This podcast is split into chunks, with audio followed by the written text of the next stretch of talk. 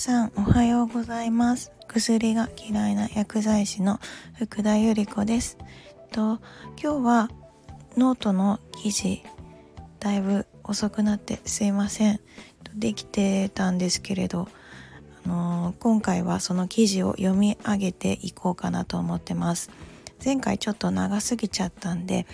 前半と後半に分けて読み上げます。と記事の全文は明日の、えー、この配信が終わった後に全文をノートで、えー、と再度上げますので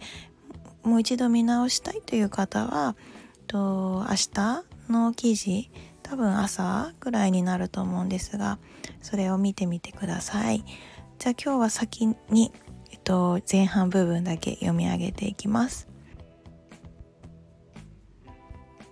肌着服は〇〇のものを選ぼう。前回の話で日焼け止めのデメリットに関して理解してくださった方は今年の日焼け止め対策なるべく日焼け止め以外のもので対応しようと思った方も多いのではないでしょうか。日焼け止め対策に現在使用しているものやこれから購入を検討している方は紫外線カットと記載されたもの以外に着用するものの素材についてもぜひ気にしてみてください。一人一枚は持っている〇〇は危険。私の今までの洋服の選び方ですがユニクロ GU といったファストファッション系。それらのブランドを選んだ理由としては品質も良く雑誌にも掲載されていて流行に合わせた服が手頃な値段で買えるから。冬場は発熱して暖かく夏場は汗をすぐに吸収。乾きやすいインナーたち。シーズンごとに1人1枚は必ず持っているのではないでしょうか。私もこれらのアイテムを毎日使用していて冬と夏で最低5着はキープしていました。冬場に購入していたヒートテック。この商品は発熱保温作用があるため化学繊維が多く使われています。特に化学繊維は安価であるため毛玉ができやすくそれと同時に静電気を大量に発生させます。高校生の時見た目が可愛いから購入した1000円ぐらいのマフラー。素材はアクリル100%のもの。すぐに毛玉ができてコートにたくさん毛玉がつきます。これは静電気のせいだったんですね。すぐに使わなくなってしまい次からはアクリルが含まれているものを買わないようにします。高校生のお小遣いで買えるようなものは値段がどうしても安いものだったんですね。安いマフラーはほとんどと言っていいほどアクリルが使用されていたのを覚えています。私は保温発熱効果のあるヒートネックは大好き。今年の冬も毎日のように使用していました。年々商品が改良され数年前に極暖と呼ばれる通常のヒートテックよりもさらに保温効果が高いものが出されました。通常のヒートテックを重ね着せず1内で済むなら便利だないいなぁなんて思いこの商品も購入します。しかしこの製品にもアクリルが含まれています。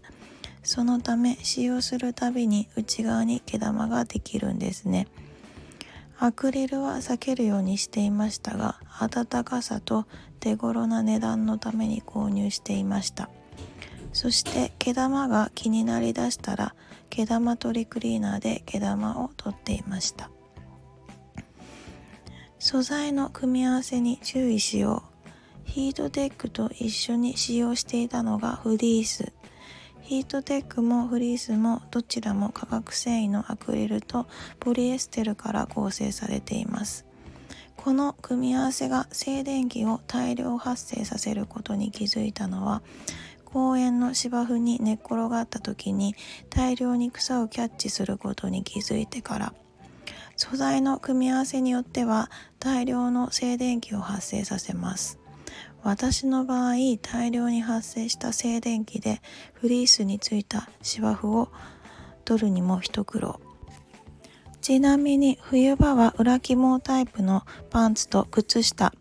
かっここれも内側の発熱部分は化学繊維のアクリルが使われていました。も履いていたので見えない大量の静電気が体で覆い尽くされていたんですね。その後、なるべく静電気を発生させない天然繊維の洋服に切り替えるようにします。すると体の中の少しだるいような倦怠感が改善するのです。いかに静電気が体調に影響を与えるかに気づきます。毎日手放せないあの製品から出ている〇〇が危険。現代人はスマホや電化製品、そしていろんなところにある Wi-Fi と関連付けられた製品たちと多くの時間を共にしています。私もスマートフォンにスマートウォッチ、スマートキー、イヤホン、プリンターなど多くの製品を無線で利用できるように設定しています。特にスマートウォッチは便利で、スマホの通知や交通系 IC カードやクレジットカード、天気や心拍数が測れたりで、生活の中で手放せないものになっていました。しかしこのスマートウォッチ手首につけているため電磁波の影響をもろに受けやすい製品だったんです私は右手のみスマートウォッチをつけていたんですがいつも右側だけ体が硬くなりやすく頭痛も右側だけ右の方がいつもなんとなくだるい感じがありました利き手が右手であるため右側に症状が出やすいんだと考えていましたしかし、試しに左側にスマートウォッチを付け替えて過ごしてみます。すると、今度は左側だけ筋肉がこばわり、頭痛やだるさも左側に移行するのです。スマートウォッチのつける部分以外に他に大きく変えたことはないので、おそらくスマートウォッチの電磁波の影響なんだろうと考えました。そして今度は完全に外して過ごしてみます。するとスマートウォッチをつけた時とつけていない時を比較してつけていない時の方が明らかに頭痛などがなくなるのです最新の〇〇イヤホンは危険スマートウォッチは Bluetooth と言われる無線規格の一つでスマホと連動して動くものがほとんど Bluetooth の規格も年々改良されていて、改良されるほど大きな電磁波を発生させて、製品の性能をアップさせています。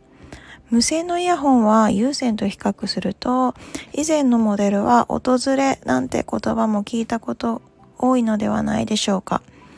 イヤホンとスマホの距離が遠くなると音が途切れてしまうこともしばしばありました。しかし最新のモデルは訪れは起きにくいですし、100メートル離れても音が聞こえるものも出てきたとか、10メートルでもすごいと思っていたのがその10倍となると、その規格のイヤホンを耳に入れて過ごしたら見えないところで体に影響が出ることは間違いないでしょう。この私もなるべく性能がいいものをと電磁波の影響を考えずに Bluetooth の製品を選んでいたんですけどね。多くの電化製品から発生した電磁波が私たちが着ている化学繊維の服を介して帯電そして多くの人間の6割から7割は水分でできているため電磁波が体に影響を与えていることは間違いないのです。〇〇のものを選ぼう。夏にかけては速乾の製品の肌着たちが大活躍します。汗がすぐに乾くというのは汗ばむ季節には涼しく心地よく過ごすには大変メリットのある商品です。夏が冬場よりも静電気を発生させにくい理由としては冬場よりも化学繊維で覆われている皮膚の面積が少ないため夏場もできれば天然繊維のものをと言いたいところですが、綿繊維は汗を吸収すると乾きにくいため、化学繊維の便利さに慣れてしまった私たちはなかなか変えるのは難しいかもしれません。天然繊維の中でも静電気が起きにくく肌触りが良くて夏場も涼しく過ごせるものでおすすめなのが絹かっこシルク素材のものただし値段が高くデリケートなものなので手洗いが必須。なかなかそういった製品も見かけないですし使用している人は少ないのが現状です。天然繊維の下着を着るのが難しくても、その上に着るトップスは天然繊維でできているものを使用するようにしてみましょう。現在販売されているほとんどの洋服や下着の多くはポリエステル、レーヨンといった化学繊維で構成されたものになります。天然繊維のものは少なくなってしまいました。トップスやボトムスは天然繊維の割合が多く含まれているものを買うようにしてみましょう。それだけでも大きな変化です。以上前半読み上げました。後半はまた明日の朝配信します。今日も聞いてくださりありがとうございます。今日も良い一日をお過ごしください。Have a nice day. Bye bye.